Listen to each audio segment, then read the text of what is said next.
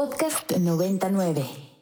La leyenda cuenta que una tribu caminó por varios años hasta encontrar la señal indicada por sus dioses. Un islote en medio de un gran lago, donde un águila sobre un nopal con queso... Mmm. Bistec, pastor, suadero y cebollitas. Mmm. Bienvenidos a Chilango Radio, por Ibero 90.9.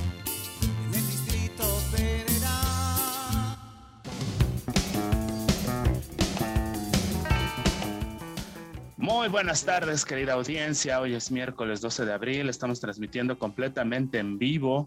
Son las 4 con un minuto, con un calor de 24 grados que se siente pues un poquito más fuerte. Amanecimos medio nublados y el día se ha ido poniendo pues poco a poco más amable. Esperemos a ver qué pasa en un rato más, que se pronostica por ahí que va a llover en algunas regiones de esta gran ciudad de México. Mi nombre es Isaac Torres y como cada miércoles los acompaño aquí en Radio Chilango, el espacio de la revista Chilango en Ibero 90.9. Y el día de hoy vamos a estar platicando sobre cosas muy sabrosas. ¿Por qué? Porque esta edición de este mes, la revista Chilango la dedica al taco y estará por acá con nosotros hoy, eh, pues como ya se hizo costumbre, nuestro cronista de la ciudad, Adrián Román, que nos va a platicar sobre algunas de sus taquerías favoritas. Va a estar también por acá en un ratito más Gina Jaramillo, platicándonos todos los detalles sobre este nuevo número. Y tenemos también por ahí unas invitadasas de lujo, un par de morras malditas que estarán en un rato más por acá con nosotros, compartiéndonos un poco del horror, de esas historias de horror que a veces pues nos ponen los pelos de punta y acompañan a esta gran, gran, gran historia de esta gran ciudad de México. Vamos a escuchar una rolita que hoy en la mañana estábamos platicando por allá en casa sobre la desaparición del Plaza Condesa, eh, la desaparición de este emblemático espacio que originalmente fue un cine y después se convirtió en uno de los foros más queridos por la banda que vivíamos en la zona central de la ciudad y que pues nos encantaba ir de conciertos allí porque una de las cosas más chidas de ir a un concierto al Plaza Condesa era que pues volver a tu casa no era tan complicado, era un venue que estaba cerca de muchos eh, sistemas de transporte, incluso pues también dentro de un espacio muy peatonal como es la colonia Condesa y donde pues siempre eh, hay una fiesta eh, a la vuelta de la esquina. Entonces se nos acabó el Plaza Condesa hace ya algunos años ya se hablaba de que pues se tenía que demoler, que era un peligro. Desde el 2017 se habían también pues eh, planteado ya la posibilidad de que era, recuerdo durante ese fatídico sismo, pues que era uno de los inmuebles en más riesgo de la zona central de la Ciudad de México. Todavía creo después de eso se realizaron algunos conciertos y pues eh, por allí se presentaron estas chicas, estas chicas de Ladytron, de las que vamos a escuchar una rolita a petición y pues volvemos a este Radio Chilango para empezar a hablar de esas delicias del taco que nos trae preparado este mes esta revista. Vamos con Rola y regresamos.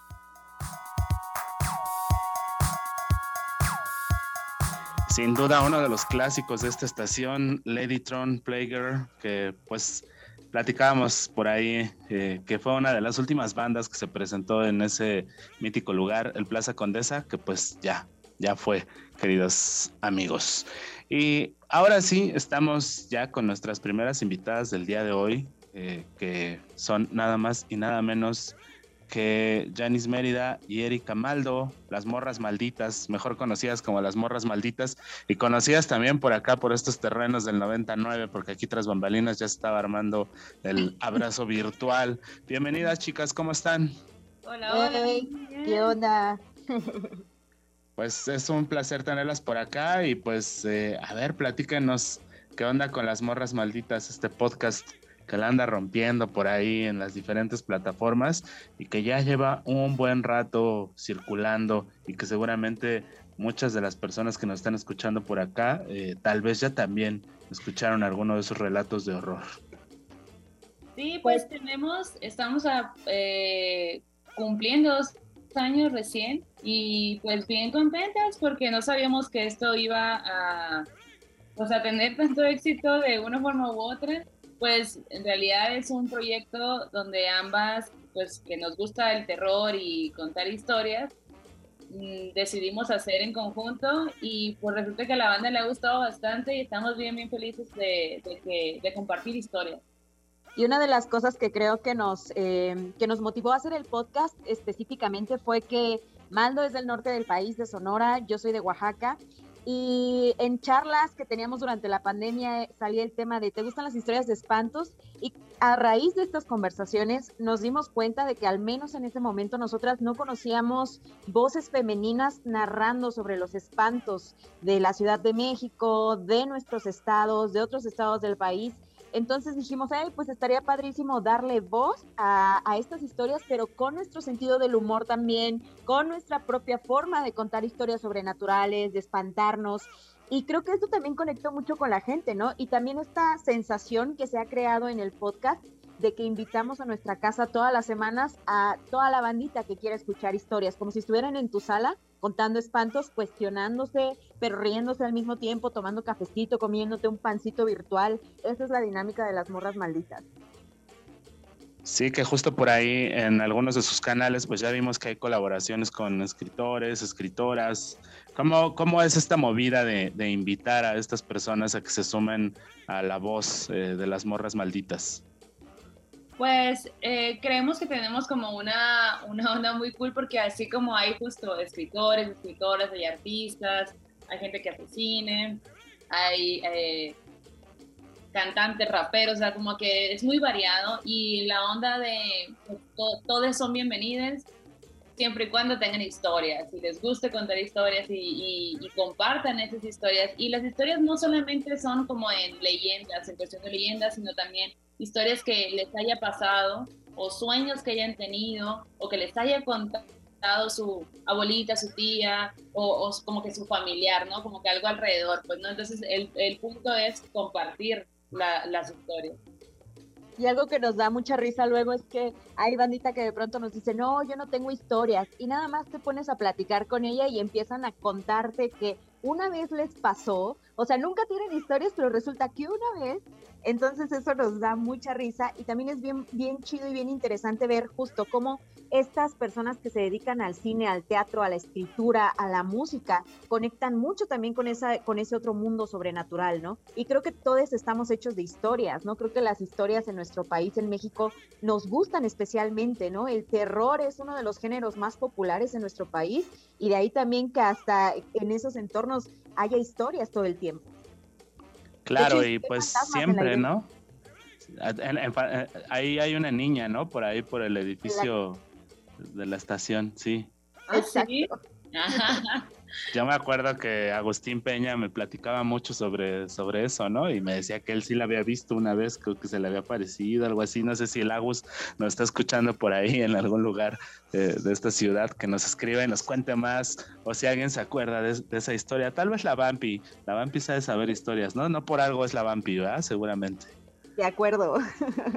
Totalmente. Oigan, chicas, y platíquenme de todas estas cientos de historias, porque pues ya, ya creo que ya van más de 100 eh, relatos que se, que se comparten por ahí. Algunas que recuerden ustedes que, que las hayan pues marcado, que se les hayan quedado muy clavadas en la memoria. A ver, compártanos, aunque sea un par de esas, de esas historias macabras. ¿Vas, Maldo? Tú, tú, tú. bueno, pues creo que una de las historias que no solo a Maldo y a mí nos han gustado mucho, sino que al público le ha impactado más, es una historia que, se, que el público ha, este, apodado ¿no? o nombrado como la mujer de la quijada. Y esto le pasó a un compañero fotógrafo eh, que trabajó muchos años ahí en el Universal. Yo también fui reportera hace eh, algunos años. Y él contó que cuando era niño se fue al pueblo de su familia con todos los primos, los, ya sabes, ¿no? Como que esta vez al año en la que se va toda la familia, se quedan en la casa de los abuelos y resulta que la casa de los abuelos era una casa de adobe muy larga con un patio inmenso, con árboles, ¿no? Pero con un patio que ellos en esa edad a la que fueron, que eran como que será ocho años por ahí, pues veían el patio aún más grande, ¿no? incluso, dice, no le alcanzábamos a ver el fin cuando era de noche, ¿no? Y llegan al, pueblo, se les hace tarde, llegan bastante tarde, y mientras los papás se ponen de que atender las camas, arreglar esto, arreglar el otro, pues todos los primitos salieron a jugar fútbol eh, afuerita de la casa. y él cuenta que había un foco tan, con una luz tan tenue que a duras penas alumbraba ese espacio en el que ellos estaban jugando fútbol. Y él, el Irving, quien cuenta la historia, dice, yo estaba ya cansadísimo, ¿no? O sea, como que andaba ahí medio que haciendo la finta y llegó un punto en el que les dije, no, yo ya los espero acá, ustedes sigan jugando. Aunque sí, pues todos se ponen a jugar, continúa el partido y en eso uno de los primos avienta el balón con tanta fuerza que se va al fondo del jardín, ¿no? Del patio. Entonces el primo se echa a correr detrás del balón e Irving, pues por instinto, por lo que tú quieras, sigue a su primo y ve cómo se pierde en la oscuridad. Y de pronto, hasta el fondo del jardín, que estaba bastante, bastante oscuro, alcanza a ver algo blanco, algo blanco como que está avanzando despacito, pero no está caminando, está, está flotando esto que él está viendo, y es la típica manta blanca, ¿no? Que se, con la que se caracteriza a los fantasmas o a las apariciones. Pero él dice, yo empecé a ver esto de abajo hacia arriba y fue cuestión de segundos, pero cuando llegué a la parte en la que estaba el rostro de esto que estaba avanzando en la oscuridad, vi que era una mujer que tenía el pelo larguísimo y era una mujer con los ojos que eran cuencas vacías, pero lo que me impactó y con lo que casi me infarto a los nueve años fue que esta mujer traía la mano sosteniendo a la altura de su pecho su quijada. Traía la, la quijada caída, ¿no? Y era una quijada grandísima. Dice, cuando yo vi eso, noté también que esta mujer me estaba viendo a mí y que estaba caminando hacia donde yo estaba, ¿no? Y él se puso pálido. Fueron segundos, pero dice, para mí fue una eternidad que se rompió cuando mi primo regresó gritando, no manchen, no manchen, no manchen, con el balón en la mano, pero pálido, pálido. Y, mi amigo dice, con mucho, con mucho humor, dice, nosotros somos morenos, pero figúrate que mi primo regresó blanco, blanco, blanco. Y nos contó que mientras estaba recogiendo el balón, sintió como junto a él pasó algo flotando y medio que volteó la cara para ver de qué se trataba y alcanzó a ver que era algo con un vestido blanco, como, como una mujer con un vestido blanco, ¿no? Y en cuanto vio eso, salió corriendo de donde estaba, pues para reunirse con los demás primos, con la demás familia. Y bueno, que todos los primos se alteraron, se espantaron, se meten a la casa, le cuentan a los adultos, y como era un tema recurrente de que toda la familia era sensible a lo paranormal, el papá poco después les contó que una semana antes que él había ido allí mismo a hacer la limpieza general de la casa, durante la noche cuando estaba dormido, tuvo una parálisis de sueño en la que vio que en el centro de la casa de adobe estaba parada una mujer de blanco y que lo estaba viendo. Y que después de verlo por largo rato, la mujer salió de la propiedad de la casa, pero atravesó la pared y se perdió. Entonces, ese es el relato de la mujer de la Quijada, que es uno de los más eh, pues recordados en el podcast y que más ha impactado porque además nos lo cuenta quien lo vivió, no como en muchas historias que dicen que por allá lo, nos lo contó alguien que lo vivió y que lo vio y que lo sufrió. pues sí, sí, sí, te quedó, sí te quedó muy, muy fija la, la historia porque la, la narras de una manera muy precisa. Oye, y a ver, platíquenme también sobre los espacios de la ciudad en donde se han aparecido o, se han cocinado esos relatos, alguno que tengan ahorita presente en la memoria, así, eh, de, relatos que han cruzado por ahí por el podcast, que se desarrollen eh, en un escenario dentro de la Ciudad de México. ¿Recuerdan alguno? Mm, está el de, ¿cómo se llama? La, calle de los misterios. O... Ah, hay una muy famosa que se llama eh, El hombre de Metro Misterios. Ah, eh, sí, es una historia de una amiga que se encuentra con un hombre en esa estación que tiene ya de por sí un nombre súper mágico, ¿no?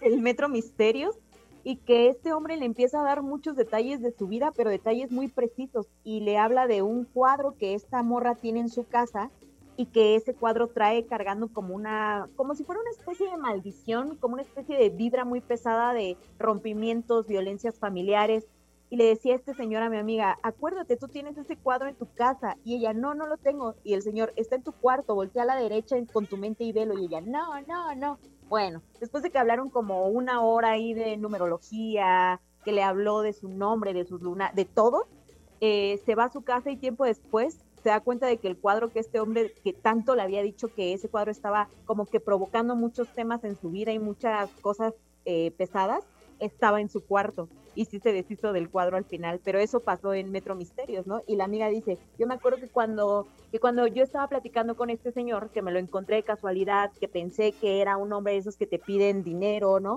Eh, me di cuenta después que cuando la gente pasaba donde yo estaba platicando con él, me veían como si yo estuviera hablando sola. Incluso un señor en situación de calle que iba pasando por el andén, por, por donde yo estaba, me dijo, no le hagas caso, no le hagas caso, está loco, le decía. ¿no? Entonces, como que ese tipo de cosas que pasan en el metro. Tenemos otra historia de alguien que salvó a alguien de aventarse a las, a las vías del metro, ¿no? Y era un ser sobrenatural. Hay muchas cositas que pasan. La mujer, la mujer de, que sonríe en el metro.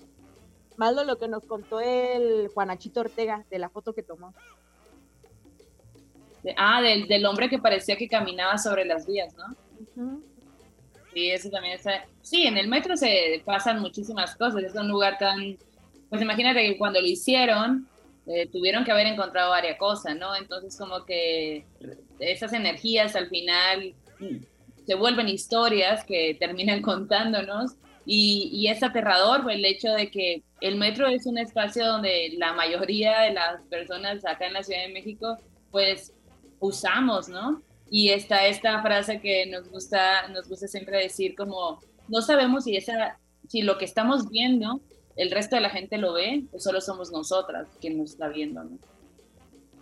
Claro, tal vez esa es la, la pues no sé si, si llamarla virtud o la, o, esa cualidad tal vez que algunos tienen de mirar más allá de lo que alcanzamos a ver los otros y pues tal vez allí en ese lugar es donde, donde aparecen todos estos relatos. Bueno, pues eh, compártanos dónde podemos encontrar el podcast, cómo podemos también compartirles algunas de nuestras historias, porque seguramente mucha de la audiencia ahorita está pensando en los 20 mil relatos macabros que tiene por ahí en su historia familiar.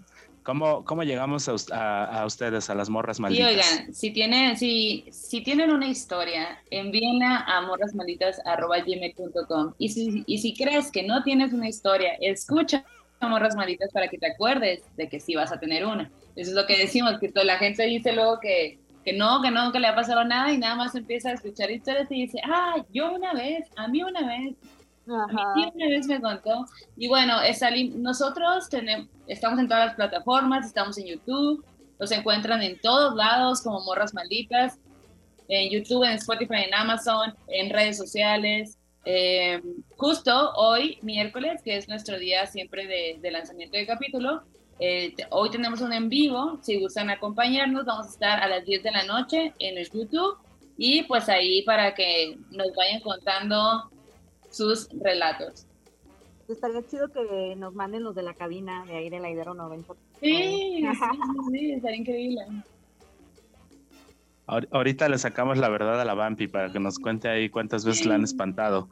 Este, seguramente ha recibido muchos sustos, pero no sé si todos sean, este, tengan que ver con, algo, con algún fenómeno paranormal.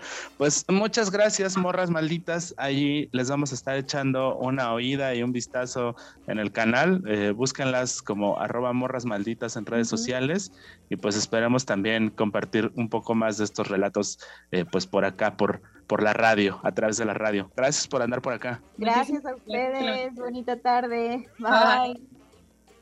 Y pues ahora sí, vámonos con la siguiente rolita del día de hoy y regresamos con nuestro querido amigo Adrián Román con los viajes por la ciudad que nos va a estar platicando hoy de taquerías favoritas que no se deben de perder aquí en la Ciudad de México. Y esto va para largo.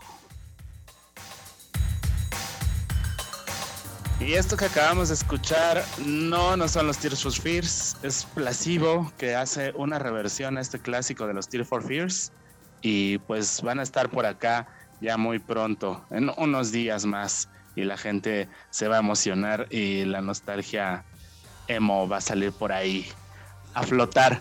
Y ahora sí, eh, damos la bienvenida a nuestro querido amigo Adrián Román, quien nos ha acompañado en este Radio Chilango desde hace ya eh, bastante tiempo, compartiéndonos parte de sus viajes por la ciudad. Y pues ahora lo invitamos a pretexto de que este último número de Chilango habla de taquerías. Y pues por supuesto que hablar de taquerías siempre queda de ver. Entonces, para no quedarles a deber tanto, está aquí Adrián para contarnos sobre algunas taquerías que no deberíamos de perder de vista. Hola, ¿cómo estás? Bienvenido a Andas por acá ya. Querido Adrián. Hola, querido Isaac, ¿cómo te va? ¿Me escuchas? Chido, a ver, te escuchamos perfecto. Platícanos, ¿qué onda? ¿Cuáles son tus taquerías favoritas en la Ciudad de México? Acá ah, te... ¿Qué onda? Pues, pues mira, antes que nada, habría que aclararle a la banda que pues es imposible hacer una lista de taquerías, ¿no? Siempre va a quedar algo fuera. ahora mismo pensaba como en las taquerías más antiguas de la taquería taurina que, dice ser la más vieja de la ciudad y, y pues me acuerdo por ejemplo que el que se nos está cortando la señal por ahí. Este. ahora se llama el Torito, se llamaba a la vuelta. Ahí ya me escuchas mejor.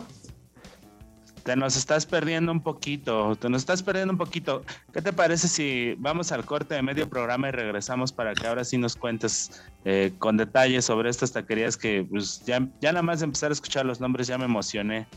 Eh,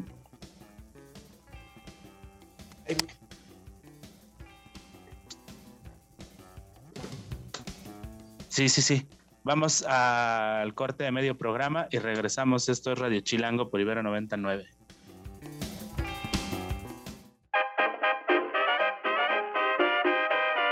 Chilango Radio. Se transmite por el 90.9 de su frecuencia modulada para todo el Valle de México. Chilango Radio. Y a todos los rincones del mundo a través de Ibero 99.fm. Camino por Narvarte, Polanco y Coyoacán. Y estamos de regreso aquí en Radio Chilango por Ibero 90.9 y pues andamos en busca del taco más chilango, del taco más sabroso en este mes de abril en el que la edición especial de la revista Chilango habla justamente sobre taquerías y estábamos platicando por aquí con Adrián Román sobre sus recomendaciones taqueras. Nos decía ahí como varias cosas, pero eh, pues se nos cortó por ahí la transmisión. ¿Ya andas por acá otra vez, Adrián? ¿Ya me escuchas, Isaac? Ya te escuchamos perfecto. Ahora sí, a ver, descarga toda esa eh, gran lista de taquerías. Eh, mira, te hablaba de, lo imposible que era hacer una, muy completa lista del taco, ¿no? Eh, primeramente, eh, voy a recomendarte uno sobre la calzada Carrillo Puerto, que son de cochinita pibil. Están muy cerca de Martu, Martu y, son una maravilla, no tienen nombre, están junto a una tienda y todo el barrio los conoce, se aglomera mucha banda. Eh, mi segunda taquería se llama Las Güeras y está en el Tianguis, en el famosísimo Tianguis de la San Felipe de Jesús. Eh, es un puesto casi atendido por puras mujeres, es muy particular por eso. Tiene unas salsas bien chidas y para los amantes de la tripa, pues es un lugar que debería ser una especie de templo para ellos, ¿no? Para todos los que nos gustan las vísceras, eh, ese lugar debería de ser casi, casi un templo. Eh, la neta es que tienen un cuidado, un esmero muy profundo en, en, el, en el manejo de sus de sus tripas, las doran, las dejan ahí freír. Eh, la tortilla también la tratan así chido, es una tortilla gruesa, grande y la salsa la neta no falla, que es a veces algo que falla en los tacos de tripa. Em, también me gustaría hablarte de, las taquerías más antiguas de la ciudad.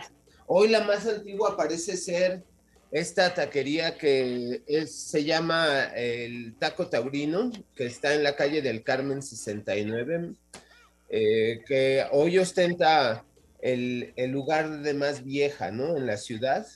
Eh, luego de que al Borrego de Oro le cambiaran el nombre por el Torito, pero yo recuerdo que esa tenía un, un, año de fundación escrito en la pared que decía que era de 1904. Y recuerdo a la vuelta a Tacos Beatriz, eh, más cerca de Eje Central. Eh, me parece que era Uruguay, casi Eje Central. Eh, fue, fue una lástima que cerraran porque pues había unos tacos de guisado increíbles, sobre todo recuerdo el de mole verde, que era especialmente bueno.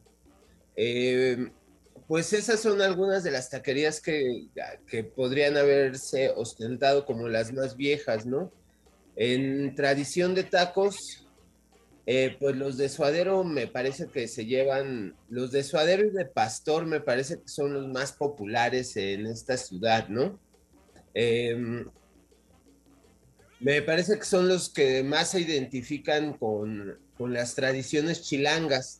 Y para eso hay una muy buena taquería ahí en eh, justo enfrente del Cine Cosmos, llamada La Pingüica, eh, que, que, solo sirve tacos de suadero y de pastor eh, con sus respectivos pascuales. Y la, la taquería en sí parece ser muy vieja, este, parece que es instaurada en los 60 pero toda la inmobiliaria eh, parece original, incluso la pintura tiene ahí como un aire nostálgico. Y esa me parece que también es una taquería que todos deberíamos de visitar eh, por, la, por la forma tan curiosa en la que se doblan los taquitos al pastor, por las salsas y sobre todo por el costo. Eh, hoy que los tacos son tan valorados, ahí en la pingüica cuestan 12 eh, módicos varitos y la neta es que eh, rifan bastante bien. Y si no, pues hay que ver las largas filas que se hacen, ¿no? Sí, a las 8 de la noche es el momento así de, éxtasis pleno de la, de la, del hervidero de gente ahí en la pingüica. Y me, me moviste una, una fibra ahí de la nostalgia. Me acuerdo mucho de ese lugar cuando iba yo a la secu ahí en, la Riviera de San Cosme y pues que era guardar unos pesitos para ir a echarte un par de taquitos, era, era todo un lujo. Y pues mira, ya está por acá nuestra querida Gina Jaramillo y, y seguramente ya también se le antojó ir. ¿Cómo ves estas recomendaciones que nos está haciendo nuestro querido Adrián sobre taquerías? Este, pues a ver, platícanos, ¿por dónde le entramos al taco, Gina? Pues a mí me encanta escucharles, definitivamente creo que hablar de tacos es un tema infinito, pero también estoy convencida y sobre todo al término de esta gran investigación, que creo que se alcanza esta clasificación, entiendo que los tacos tienen mucho que ver con lo emocional. Hay algo que nos detona ahí los recuerdos, nuestra infancia, eh, siempre va vinculado a un recuerdo bonito, a un recuerdo que nos hace muy felices. Y eso me, llega, me lleva como a la siguiente idea, ¿no? E, ¿Es verdad que el mejor taco es el que nos gusta más o el que queremos mucho? Entonces creo que también ahí hay como una, una pregunta importante. Obviamente lo que, lo que comentaban ahorita, los de Pastor, eh, pues que son como el clásico de clásicos aquí en la Ciudad de México, pero también eh, descubrirnos que, por ejemplo, los tracos de tripa son de los más buscados. Entonces, eh, otra de las, de, las, de las situaciones que me fascina es saber que hay horarios, ¿no? Para cada taco. Un taco de barbacoa, obviamente, jamás te lo vas a comer en la noche, mientras que un al pastor, pues siempre va de noche. Así que bueno, pues ahí hay muchas, muchas cosas que pensar respecto al taco. Y este mes en Chilango, pues nos dimos a la tarea de explorarlas y somos todo oídos, así que por favor compártanos también cuáles son sus tacos favoritos.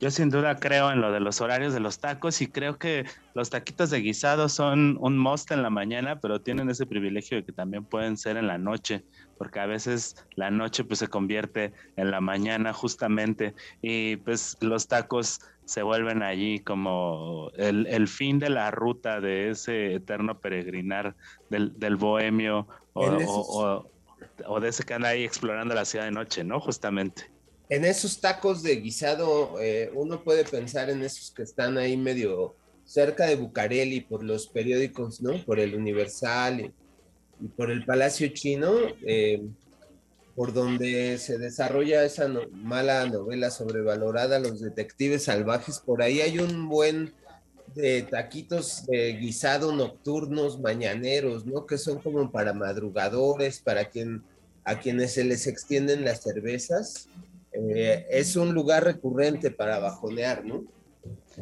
Justamente, y muchos taquitos este, de guisado son este, trasnocheros, ¿no? Los otros que se han vuelto ahora muy, muy recurridos son estos que están sobre calzada de Tlalpan, a las afueras del Metro Ermita, donde las 24 horas hay chicharrón prensado y huevo en salsa, y es un lugar que además pues sí es muy, muy accesible. Los invitamos a que le echen un vistazo a las redes sociales de Chilango porque a lo largo del mes estarán compartiendo estos contenidos y por ahí también en los canales de Chilango están circulando unos pequeños clips de video en donde nos hemos dado a la tarea de visitar diferentes taquerías, por ahí platicamos sobre la Tonina, esta taquería norteña clásica allí en la San Rafael, y también de los taquitos Don Juan, que justamente son un clásico de los de guisado. ¿Algo más que te gustaría agregar, mi querida Gina, antes de, irnos eh, pues, con pues nuestros siguientes invitados? Pues solamente eso, ¿no? Contarles que este es un número muy especial justamente porque eh, entrevistamos a muchísimas personas, visitamos lugares increíbles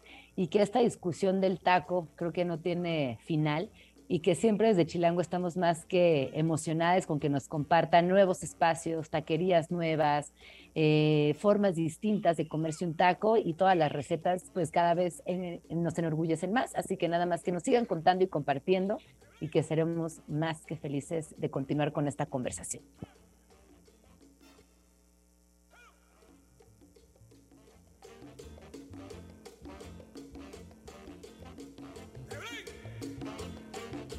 Vayan a, vayan a buscar la, edición de este mes y pues eh, échenle un vistazo porque además las fotografías están fabulosas también y, y eso pues se antoja mucho. Gracias Gina, gracias Adrián por estar por acá y pues vamos a ponerle mucha atención a las recomendaciones y por ahí en el Twitter escríbanos cuáles son sus taquerías favoritas. Recuerden, estamos como arroba chilango.com y aquí en la estación como arroba ibero99fm.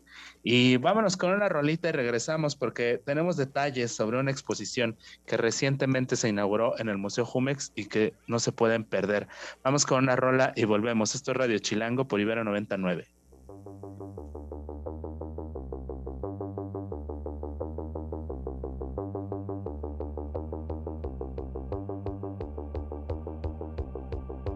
Y esta rola que acabamos de escuchar, que ya puso aquí a bailar a la gente en la cabina virtual, es Sion Jug de la FEM, que se estará presentando este próximo jueves 4 de mayo por ahí en el pabellón del Palacio de los Deportes. Y pues esperamos ver a estas morras romperla en el escenario.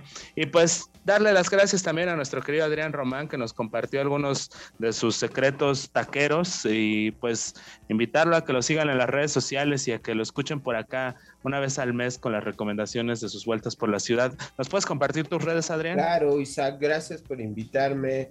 En Instagram estoy como Adrián-Garibaldi y en Twitter como eh, Adrián Negro.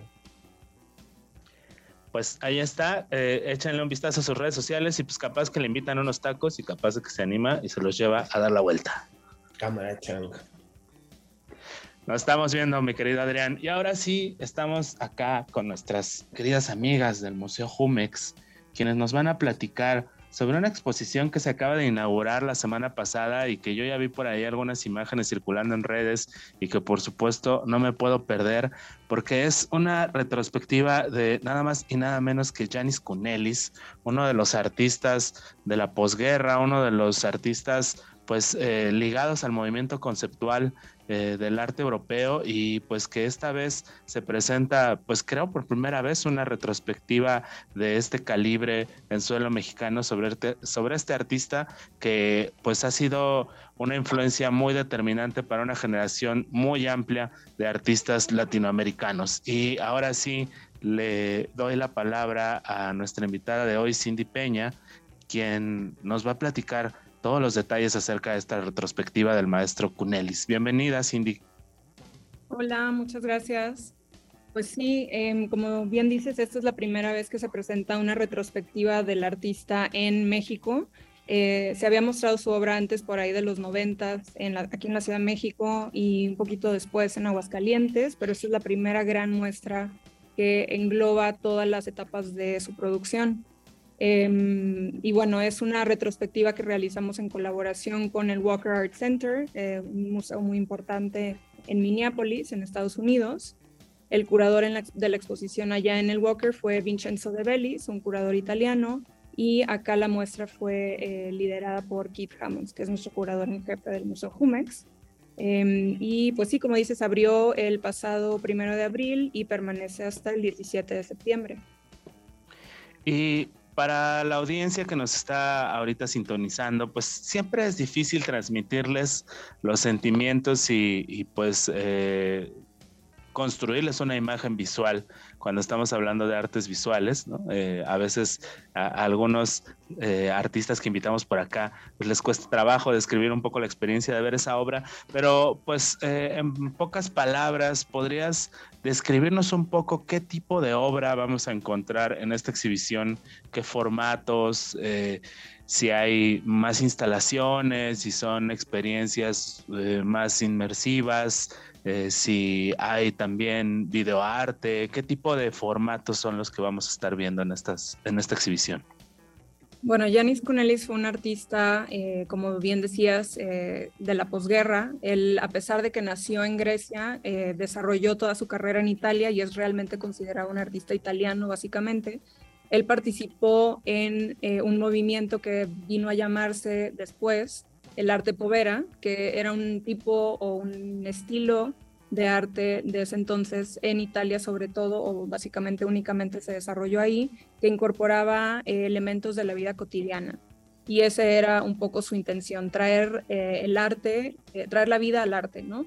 Entonces Janis Kunelis incorporó desde muy temprano en su, en su práctica objetos encontrados como mesas, sacos de yute, cajas eh, y también otros elementos o materiales, digamos, naturales. Carbón eh, forma una parte importante de varias de sus obras, eh, fragmentos de barcos, de velas, em, fuego incluso llega a participar de su trabajo. Y ya lo que vamos a ver hacia el final de la exposición son también su interés en la música eh, como idea y en los instrumentos en sí. Entonces es una mezcla, lo que van a ver acá en el Museo Jumex, de instalaciones, em, pintura, em, diferentes, digamos, elementos y materiales naturales y objetos encontrados, básicamente.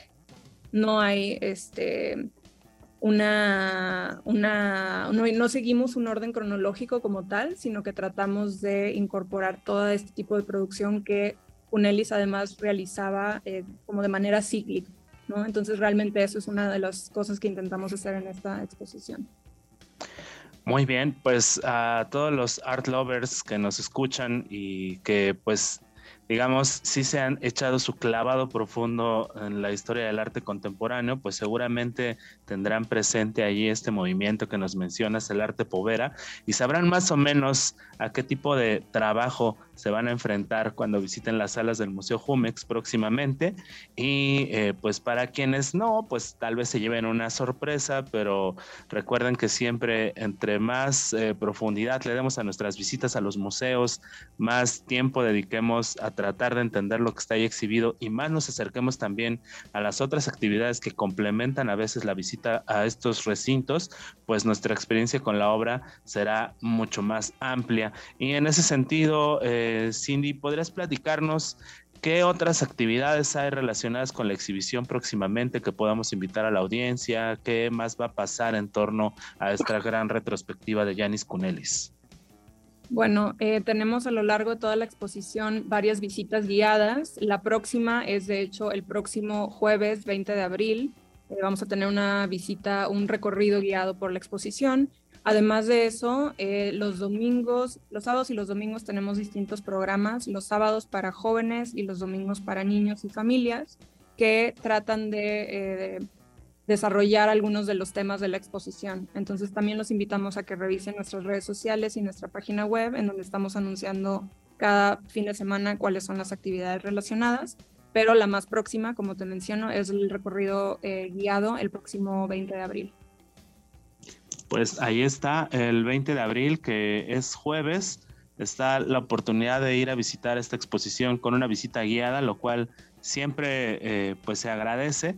Y pues invitamos a toda la audiencia que le eche un vistazo a la cartelera del Museo Jumex, que pues siempre tiene muchas actividades que ofrecer y que además pues es uno de los espacios más queridos eh, de acá, de, nuestros eh, chilangos amantes del arte contemporáneo. Y pues paralelo a esta exhibición de Cunelis, ¿hay algunas otras cosas exhibiéndose en el museo actualmente? Sí, actualmente está la exposición de Cartier, el diseño de Cartier, y va a estar hasta el 14 de mayo y lo que también te queríamos platicar, Isaac, bueno, ahorita que tú hablabas de la importancia que es dedicarle el tiempo a relacionarte con la exposición o con la obra o el tiempo que, le, que le dedicas, tenemos en la página también todos los cuadernillos de las exposiciones con textos de los equipo curatorial y con textos de cada cuadernillo es diferente que sí está padre, se pueden descargar, es completamente gratuito y te ayudan a enterarte un poco antes de la exposición. Y lo que tratamos de hacer es que no solo la gente que conoce Cunelis o el arte contemporáneo o el arte povera este, pueda acceder a esta exposición, sino tratamos de poner herramientas que, para que todo el mundo pueda conocer la obra del artista. Entonces, este, pueden de hecho bajar estos videos y estas cosas que tenemos en la página de la exposición de Cunelis para que puedan enterarse más de la obra de él antes de llegar al museo. Muy bien, pues eh, échenle un vistazo a la página del Museo Jumex y pues además también échenle un vistazo a este archivo de publicaciones que son justamente unos folios, unos cuadernillos en donde eh, el museo siempre explica y pues también nos muestra imágenes de una manera un poco más didáctica y podemos conocer mucho más sobre los diferentes artistas y los diferentes movimientos del arte contemporáneo que siempre circulan por allí en las salas del museo. Pues les agradezco mucho haber estado por acá con nosotros, Ruth y Cindy, y pues sin duda estaremos echándole un vistazo a esta exposición de Cunelis y pues a todo lo demás que venga desde allá, desde el Museo Jumex, para compartir con toda nuestra audiencia. Mil gracias a ti, Isaac. Muchas gracias. Los invitamos también a nuestras próximas inauguraciones a partir del 26 de abril a partir del 26 de abril. Y, nosotros acá de Chile muy aficionados a en los últimos miércoles de cada mes en el contexto de la noche de museos, pues también les vamos a pedir por ahí del Jumex que nos extiendan una invitación en cuanto haya una noche de museos para poder compartirla con toda la audiencia, porque justo los miércoles son de Radio Chilango y el último miércoles de cada mes, pues eh, muchos museos abren sus puertas. Pues los aprovechamos entonces para invitarlos a todos el 26 el miércoles 26. Vamos a abrir dos exposiciones. Dos exposiciones justamente en el contexto de Noche de Museos. Asli Tabasoglu, artista turca, y Carolina Fusilier, artista argentina, pero radicada en México desde hace varios años. Pues ahí está. Va a haber sonidero también. Entonces va a poner pues plan, plan, plan, ya, ya estamos armados, ya sabemos cuál es la recomendación para el último miércoles del mes de abril. Nos vemos pronto por allá y esperemos echar ahí un bailongo con ese sonidero y visitar las exposiciones que están por allá en el Museo Jumex. Aquí te esperamos. Y pues se nos ha acabado el Radio Chilango, mi querida Vampi. Eh, te agradezco mucho haber estado por allá en cabina. Mi querida Gina Jaramillo que sigue por ahí en el Zoom. Se nos acabó el Radio Chilango, Gina. Nos ponemos nostálgicos con una rola muy de Por hoy se nos acabó. pero próximo miércoles en punto de las 4 de la tarde nos escuchamos acá con mucho contenido y esta rolita con la que nos vamos a despedir está cumpliendo 40 años. Está cumpliendo 40 años, es, eh, ya es eh, adulta y es de esta banda clásica de los años 90 que en realidad son desde los años 80, REM, Radio Free Europe. Nos escuchamos el próximo miércoles. Esto fue Radio Chilango por Ibero 90.9. Tan fresco como una lechuga de la central de Abastos. Volvemos a Chilango Radio por Ibero 90.9. Para más contenidos como este, descarga nuestra aplicación disponible para Android y iOS o visita ibero909.fm.